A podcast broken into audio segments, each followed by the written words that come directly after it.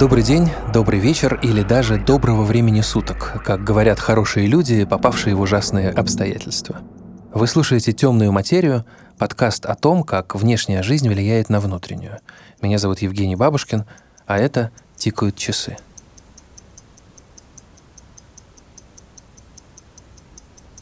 Самая обычная ракета. Часы моего деда. Он приходил домой обедать, 15 минут спал, 5 минут ел – и еще 10 минут оставалось на мои вопросы, как устроен мир, и я смотрел на эти самые часы и мысленно просил, чтоб стрелка не спешила.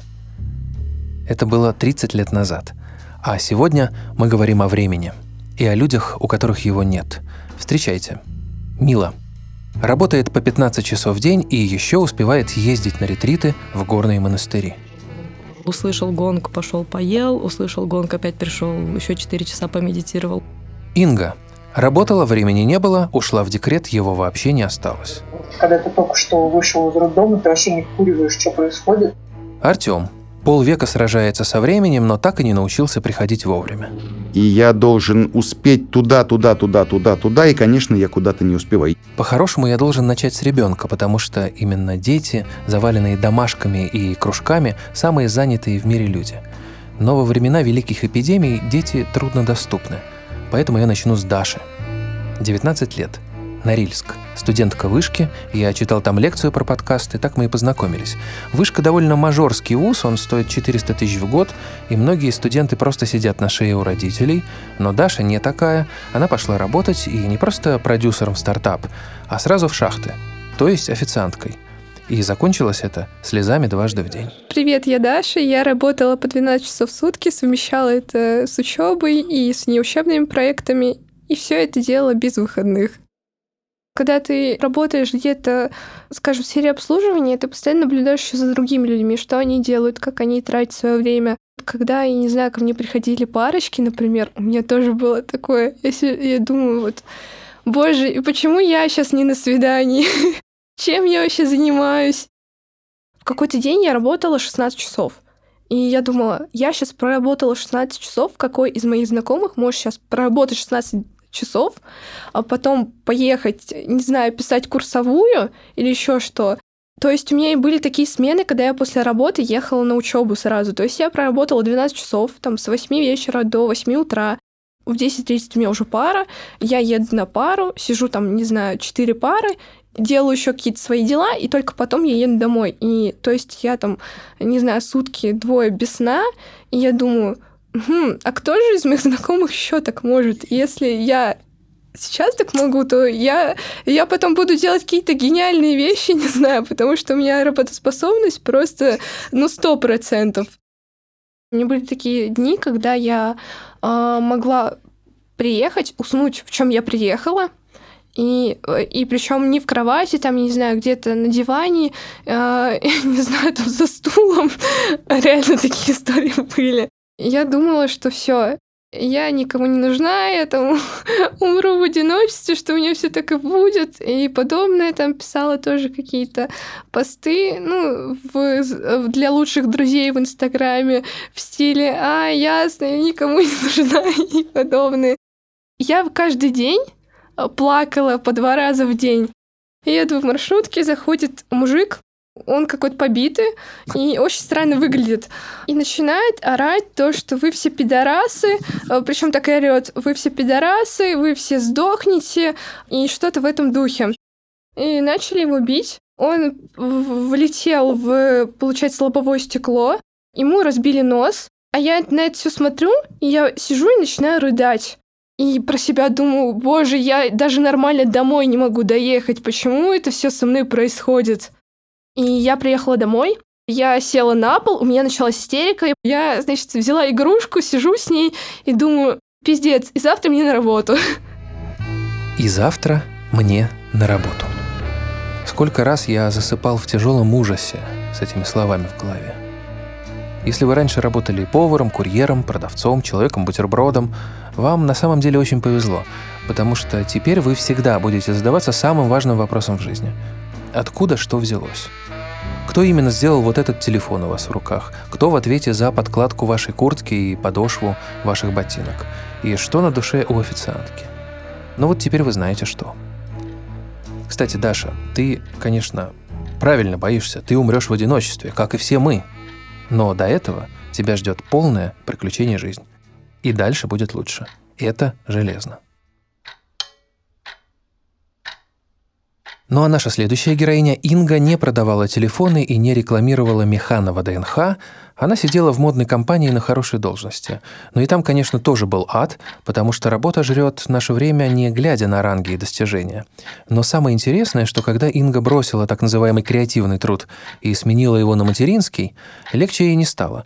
Она ушла в декрет, но все равно осталась у времени в лапах. Я работала год в Рамблере вот это была жесть. Вот это прям была рабочая жесть, когда ты не помнишь вообще ни хрена, спал ли ты сегодня или нет, когда ты пришел на работу, а, работаешь, работаешь в Аклонии, потом смотришь на время, такой, нифига себе, время пол шестого, а ты не то, что не пообедала, ты еще даже ни разу в туалет не, не сходила. Вот это прям вообще жизнь была. И к ночи просто была настолько устала, что ты лежишь и вообще ничего не понимаешь. Вот это жесткая была работа. Распорядка дня теперь нет вообще. Это очень странно, потому что я когда еще была беременная и вообще в целом до беременности, у меня всегда все четко. Я человек время, я человек, который не опаздывает, я человек, который приезжает заранее на встречи. Я безумно не люблю людей, которые опаздывают и что-то забывают. Вот про память это вообще жестко. И я думала, что когда я а, буду в декрете с маленьким ребенком, у меня тоже будет все жестко. Мы будем там, а, вставать в одно время, кушать прям по часам вот в это время спать, э, купаться в другое время. Прям я думала, что будет так же четко, как у меня всегда было все по жизни. А, нет, у меня такого до сих пор, хотя у меня Мире уже полгода. Я сейчас стала более неорганизованной, правда. Я очень первое время очень страдала на эту тему. Я очень стала худо соображать. И я всем своим домочадцам говорю, что я на дне секретного беспамятства. Я все забываю, я все себе везде пишу, что надо сделать. Причем не заметки в телефоне. Заметки в телефоне все вообще ерунда. Прям надо писать, прям писать себе записки, завести тетрадку, прям фигачить и вычеркивать, что надо сделать, что когда надо сделать, во сколько и так далее. Меня в целом, что карантин, что декрет, знаешь, где-то одинаково. Потому что я также особо не могу там одна куда-то выехать, встретиться с друзьями, куда-то сходить, там даже одной просто по магазинам пройти, что-то себе купить. Я, ну, я сейчас не могу себе это позволить. Я, к сожалению, не такая мобильная мама, как вот и есть такие, знаешь, которые могут там либо ребенка взять с собой под мышку, в зависимости от возраста ребенка, и она такая почесала в магазин. Э, я так не могу. Первый месяц, когда ты только что вышел из роддома, ты вообще не вкуриваешь, что происходит – а ребенок постоянно плачет. Что плачет, непонятно. Естественно, вопросы ему э, можно задать только когда он начнет говорить. И ответ услышит тоже. Вот. И это, конечно, есть. Была такая прям усталость. А сейчас, ну, не знаю, наверное, больше остаешь от декрета не в плане, что ты с ребенком сидишь, а больше от каких-то домашних дел, которые ты а во время декрета бесконечно начинаешь делать. Там бесконечные какие-то уборки, стирки, готовки, и при этом еще ребенок что-то от тебя просит, и иногда бывает, ты просто ну, как бы устаешь от какого-то нытья периодического. Но в целом, когда просто берешь человека на руки и вот этого мелкого, этот мелкий человек тебе улыбается, то и все, и нахрен тебе больше ничего не надо, никакой усталости нет. Когда мы дети, времени не хватает, когда взрослеем тоже, когда мы сами заводим детей, его вообще не остается – звучит не очень. На что же мы тратим время? На что нас заставляют его тратить? Нет, когда Инга говорит про всю эту жесть с бессонными ночами, я понимаю ее. Она меняет время на счастье. На очень конкретное, очень сегодняшнее счастье, которое орет и просит есть. Но зачем гонятся все остальные? И можно ли покончить с этой беготней? Наша следующая героиня Мила попробовала – она поехала в горный монастырь, а после монастыря с ней вообще немыслимая штука случилась в Гималаях. Давайте послушаем. Привет, меня зовут Мила Фахурдинова, я режиссер, драматург, тату-мастер, и три года назад я впервые попала в монастырь, и это очень изменило мои отношения с жизнью и временем. Вообще монастырь э, живет э, в очень-очень четком распорядке. Мне кажется, что это как раз то, что помогает тебе не сойти с ума. То есть в какой-то момент ты понимаешь, что времени не существует, ты не понимаешь ни где ты находишься, ни сколько ты здесь уже находишься. И именно вот этот жесткий распорядок, что ты встал во столько-то, отсидел три часа, отмедитировал, услышал гонг, пошел поел, услышал гонг, опять пришел, еще четыре часа помедитировал, услышал гонг, пошел поел, услышал гонг, э, можешь час погулять, поесть, помы... погулять, помыться, поспать, может быть, полчаса. И вот так все по гонгу. То есть гонг отмеряет, когда ты можешь сходить э, в уборную. Ну, то есть все, все, все. И это очень сильно помогает.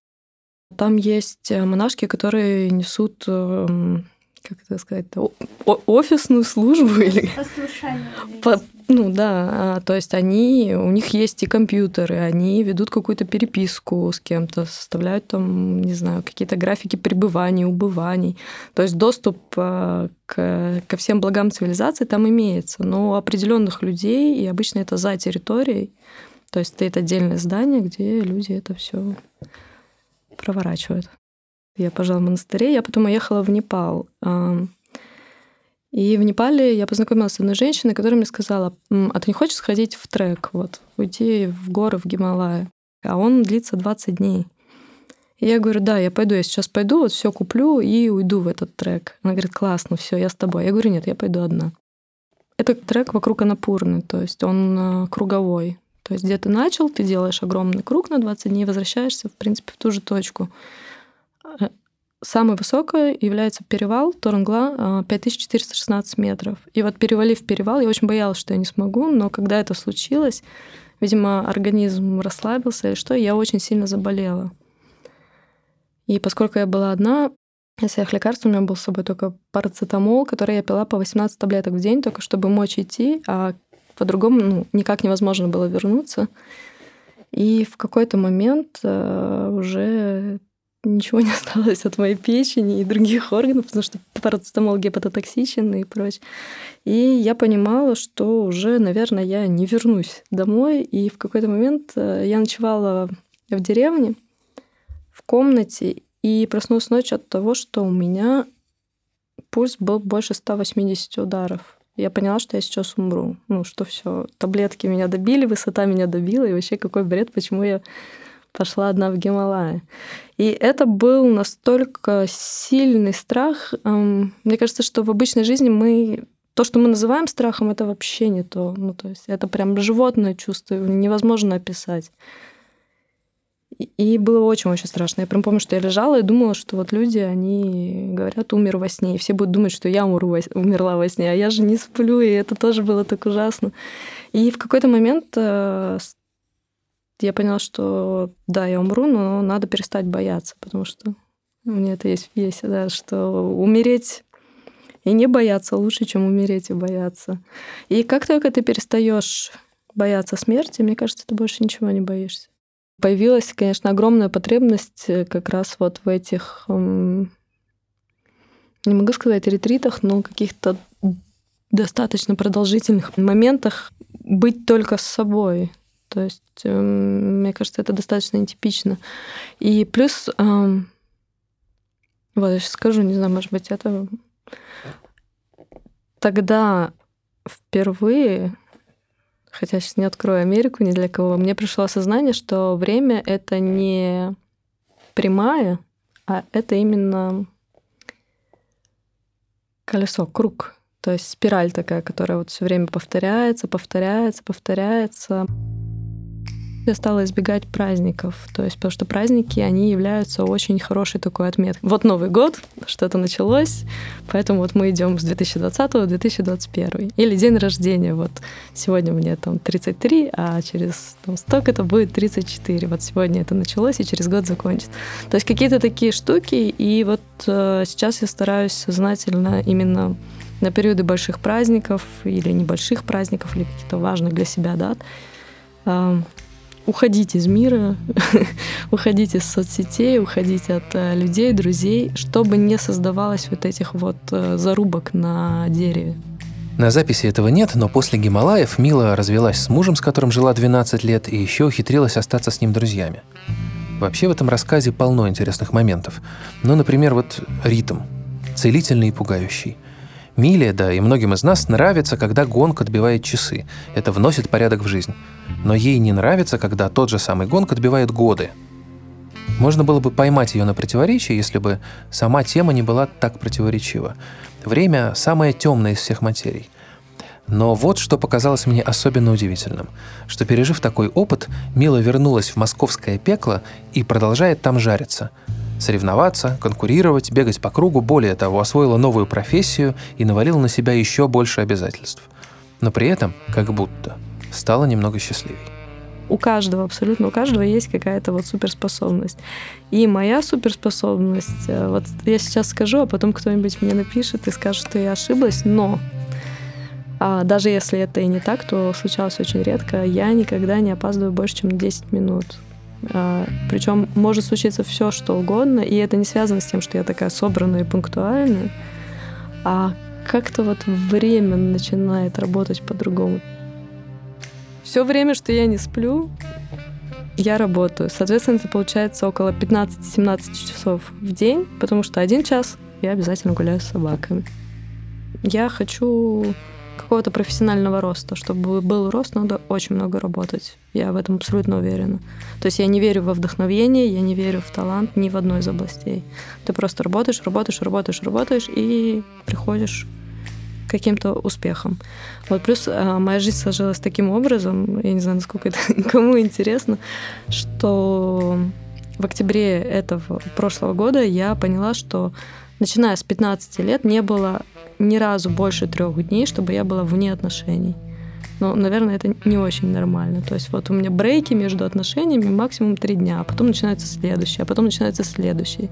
И вот мне 33 года, и я впервые задумалась, хм, а может мне попробовать побыть одной? И да, это вот прям сознательное решение, что я сейчас избегаю контактов. Ты все время бегаешь и думаешь, там, как мне успеть а, прибежать домой, погулять с собакой, поесть, а еще, может быть, когда-нибудь встретиться с друзьями. И вот это вот. Ну, то есть какая-то бесконечная гонка, да, и, ну, мне кажется, мы все так живем. А все время есть ощущение, что ты напрасно тратишь время. Ты не можешь остановиться, задуматься, потому что пока ты стоишь и думаешь, кто-то другой, более сильный и напористый, заберет то, что мог взять ты. Но не потому, что за спиной стоит кто-то более успешный, а потому, что за спиной стоит кто-то более молодой. Вот, мне кажется, это больше связано с возрастом. То есть я сейчас поменяла немного род деятельности, и как новичок в профессии, в которой обычно приходит в 15-16 лет, я понимаю, что мне 33, и мне надо успеть намного больше, чем если бы я это начала в 15 лет. Но это же выбор, то есть ты делаешь выбор. А если у тебя такой план на жизнь, то ты живешь в Москве и участвуешь в этой бесконечной гонке. Если у тебя другой путь, другой выбор, то ты можешь уехать в Индию, ты можешь, не знаю, уехать в любую страну мира и или даже не страну, можно жить в деревне, в маленьком городе, и тогда твоя жизнь будет строиться совсем по-другому, в другом ритме, в другом темпе и в другом распорядке. Это выбор, и каждый делает его для себя. Когда я вернулась в Москву, я сделала этот выбор. Жизнь в Москве дает мне возможность а, зарабатывать столько, сколько я хочу и могу зарабатывать, и делать какие-то определенные ретриты там 3-4 раза в год, уезжая на полмесяца, на месяц, и проводить время самой с собой. Все, тогда я побегу, ладно, а то у меня сейчас это открытие а ирландского сейчас, фестиваля. А у нас как раз опаздывает человек, который будет рассказывать, почему он опаздывает. Классика. А что потом? Что будет через 20-30 лет? Наш гостевой редактор Надя, вы только что слышали ее голос, давно обещала познакомить нас с Артемом. Ему 54 года, он журналист, и он всегда опаздывает. Так она его представила. Неудивительно, что и в студию к нам Артем опоздал – но я не обиделся, потому что у него интересное отношение ко времени. Он ухаживает за временем, как за одноклассницей. Он играет со временем в настольный теннис. Чтобы придать вашим историям особенную глубину, мы традиционно берем какую-нибудь попсу, замедляем в несколько раз, чтобы вышел эмбиент, значительный и суровый. Артему досталась композиция «Часы» группы Coldplay. Я не из тех, кто планирует дальше завтрашнего дня. То есть я могу думать о том, что, допустим, летом я куда-нибудь поеду, но планировать нет. Планировать нет. я же нахожусь в вечном таком беге, да? Вот я сейчас прибежал оттуда к тебе, сюда, здесь, вот в студии я что-то говорю, потом побегу еще куда-то, еще куда-то, потом в какой-то момент просто отрублюсь, чтобы проснуться утром и снова начать вот этот бесконечный бег. Волка ноги кормят, это про меня абсолютно и я должен успеть туда, туда, туда, туда, туда, и, конечно, я куда-то не успеваю. Если вот так чисто прагматично, то составить четкое расписание моей беготни очень трудно, поскольку она э, возникают какие-то факторы, которые возникают вот прямо сейчас. Но у меня нет времени об этом задумываться. Я вот сейчас, э, может быть, впервые за последние там какое-то довольно длинное время я начинаю вот так думать, и мне становится интересно, я начинаю там что-то придумывать, что-то анализировать, что-то вспоминать даже. Так что, в общем, я вам благодарен за то, что вы меня выдернули. Время такая субстанция. Мне кажется, что я с ним играю в какую-то игру, и ему это нравится. Вот ты торопишься куда-то, оно может тебе помочь, а может опять же всегда замечаешь, когда ты куда-то спешишь, автобус обязательно стоит на всех светофорах. Они сжигаются прямо перед твоим автобусом. Это всегда. Время злится на тебя, он думает, что ж ты не обращаешь на меня внимания. Это такие, это на самом деле еще и отношения такие любовные даже, наверное. Это, в этом есть элемент романа, элемент ревности.